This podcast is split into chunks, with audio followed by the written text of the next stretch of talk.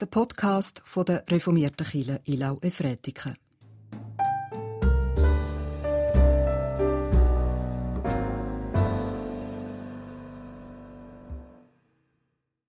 Der Apostel Paulus hat es im ersten Brief an die Korinther im zweiten Kapitel Folgendes geschrieben. Liebe Brüder und Schwestern, auch ich bin zu euch gekommen, nicht mit großartigen Worten und abgründiger Weisheit dahergekommen, euch das Geheimnis Gottes zu verkündigen. Denn ich hatte beschlossen, bei euch nichts anderes zu wissen, außer das eine, Jesus Christus, und zwar den Gekreuzigten. Auch ich kam in Schwachheit, mit Furcht und Zittern zu euch. Und meine Rede und meine Verkündigung baute nicht auf kluge Überredungskunst, sondern, durch, sondern auf den Erweis des Geistes und der Kraft, damit euer Glaube nicht in der Weisheit der Menschen, sondern in der Kraft Gottes gründe. Von Weisheit aber reden wir im Kreis der Vollkommenen, jedoch nicht von der Weisheit dieser Weltzeit, noch der Herrscher dieser Weltzeit, die zunichte werden. Wir reden vielmehr von der Weisheit Gottes, der Verborgenen, so wie man von einem Geheimnis redet. Diese hat Gott vor aller Zeit zu unserer Verherrlichung bestimmt diese Weisheit hat keiner der Herrscher der Weltzeit je erkannt. Denn hätten sie sie erkannt, hätten sie den Herrn der Herrlichkeit nicht gekreuzigt. Vielmehr verkündigen wir, wie geschrieben steht, was kein Auge gesehen und kein Ohr gehört hat und was in keines Menschen Herz aufgestiegen ist, was Gott denen bereitet hat, die ihn lieben. Uns aber hat es Gott offenbart durch den Geist. Der Geist nämlich ergründet alles, auch die Tiefen Gottes. Liebe Gemeinde, auch in der Predigt geht es um Geheimnis. Das ist ein spannendes Wort und ein schillerndes Phänomen im Predigtext und im realen Leben. Ein Beispiel aus dem realen Leben. Eines Morgens schellte es. Vor der Tür standen zwei Polizisten mit Pistolen im Halfter. Ich fragte, ob ich ihnen helfen könne. Sie meinten, sie kämen wegen eines Mannes. Ja, mit diesem Mann hatte ich Kontakt.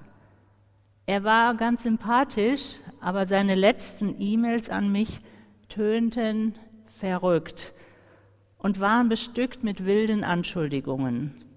Damals schrieb ich ihm, dass er sich bitte an jemanden anderen wenden solle. Das erzählte ich der Polizei und fragte, ob sie sich nicht setzen wollten oder etwas trinken. Die zwei Polizisten antworteten nicht und blieben stehen. Dann sagten sie, sie hätten in der Nacht eine E-Mail von ihm erhalten, in dem ich beschuldigt würde. Das müssten sie jetzt prüfen. Ich fragte nach dem Inhalt, aber den durften sie nicht mitteilen. Und dann sprachen wir eine Zeit lang über meine Arbeit. Dann verabschiedeten sie sich und sagten, wenn ich den Inhalt der E-Mail erfahren wolle, solle ich mich doch an einen Kollegen wenden, der auch im Verteiler gewesen wäre. Und dieser Kollege sendete mir die E-Mail und da stand, dass ich bezichtigt wurde, den Schreiber der E-Mail ermorden zu wollen. Auf einmal verstand ich das Verhalten der Polizei. Sie kamen zu mir als Beschuldigte. Natürlich konnten sie sich dann nicht hinsetzen und entspannt einen Kaffee trinken. Und dann passierte in mir etwas, womit ich nicht gerechnet hatte. Der Vorwurf des Mordes ging nicht spurlos an mir vorbei. Er schmerzte und über Stunden war ich gedanklich ganz in ihm gefangen. Ich hatte das Gefühl, er würde jetzt und für immer an mir kleben bleiben. Was für tiefe, abgründige Geheimnisse taten sich in diesem Erlebnis auf. Ich hatte zum einen, ich hatte keine Ahnung von der großen seelischen Not und Krankheit, mit der dieser Mann zu tun hatte. Und auch auf meiner Seite, wie schnell kann es passieren, dass ich in Zusammenhang mit einem Gewaltverbrechen gebracht werde. Mein Lebensblatt kann sich von jetzt auf gleich wenden, mit, aber auch ohne mein Zutun. Ist es am Ende gefährlich, sich auf Menschen einzulassen? Je mehr ich mich einlasse, desto mehr kann ich verletzt werden und auch umgekehrt andere Menschen verletzen. Wenn ich tief in mich und, unsere, und in unsere Beziehungen schaue, was für manchmal abgründige Geheimnisse und dann auch wieder sehr schöne Geheimnisse werden da all offenbar. Paulus setzt sein Leben dafür ein, anderen Menschen von Jesus Christus zu berichten und sie zum Glauben einzuladen. Für ihn selbst stand dahinter eine ganz tiefe Erfahrung. Wie aber davon erzählen? Er hatte gehörigen Respekt vor seinem Auftrag. Wenn er ihm nachkam, kannte er auch das Gefühl von Schwäche. Er empfand eine Art von Furcht, die mit Ehrfurcht verwandt ist. Auch wenn Paulus klug und wortgewandt war, seine Botschaft ließ ihn manchmal erzittern. Er spürte es. Sie war gleichzeitig kostbar und dann so fragil. Es war kein Einmaleins, in das er die Korinther einführen wollte. Es war das Geheimnis Gottes und seiner Weisheit, zu der er die Korinther führen wollte. Geheimnis Gottes ist Gott nicht kristallklar? Gibt es nicht ein, zwei, drei oder vier Schritte zu Gott und dann bist du angekommen? In der Dogmatik habe ich gelernt im Studium, Gott hat sich in Christus allen Menschen offenbart. Wer sich offenbart hat, der hat keine Geheimnisse mehr vor den Menschen. Der ist transparent, durchsichtig und müsste ganz zu verstehen sein.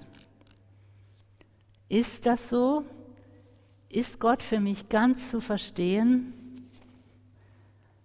Gott ist mir vertraut, er ist mir nahe, ich weiß um ihn und von ihm und doch ist da auch noch das andere, das Unerwartete, das Fremde, Neue, das Unaussprechliche. Gott ist auch Geheimnis. Ich habe ihn nicht im Griff. Nie werde ich ihn ganz begreifen können, erklären oder verstehen. Ich soll und kann mir kein Bildnis von ihm machen. Mir persönlich ist deshalb sehr nahe, was Paulus später den Korinthern schreibt. Er sagt, wir sehen jetzt wie durch einen Spiegel nur dunkle Umrisse, dann aber später von Angesicht zu Angesicht. Jetzt erkenne ich stückweise, dann werde ich erkennen, wie ich erkannt wurde.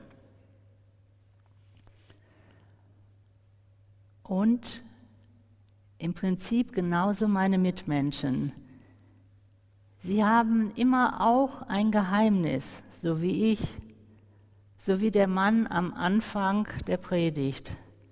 Das spricht nicht gegen ihn, es ist ein Fakt bei jedem von uns. Vielleicht nicht immer so krass. Vielleicht weiß ich viel von einem Menschen, zum Beispiel einer Freundin, dem Partner, dem Kind. Und sogar bei diesen Menschen gibt es Bereiche, die mir nicht bekannt sind.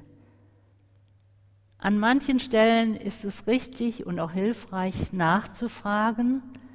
Mir scheint es aber auch angemessen, manches einfach stehen zu lassen, zu warten, bis es sich selbst zeigt und offenbar werden will. Es wäre eine Art von Grenzüberschreitung, in jedes Geheimnis eines anderen eindringen zu wollen. Es ist angemessen, auch in ganz nahen Beziehungen Raum zwischen uns zu lassen. Dazu passt vielleicht am besten das Wort Respekt. Ich nähere mich anderen Menschen, dem einen komme ich dann näher als jemand anderem. Aber am Ende gibt es immer eine Distanz zwischen mir und anderen Menschen, auch den Allernächsten, die gut ist, in Respekt da sein zu lassen.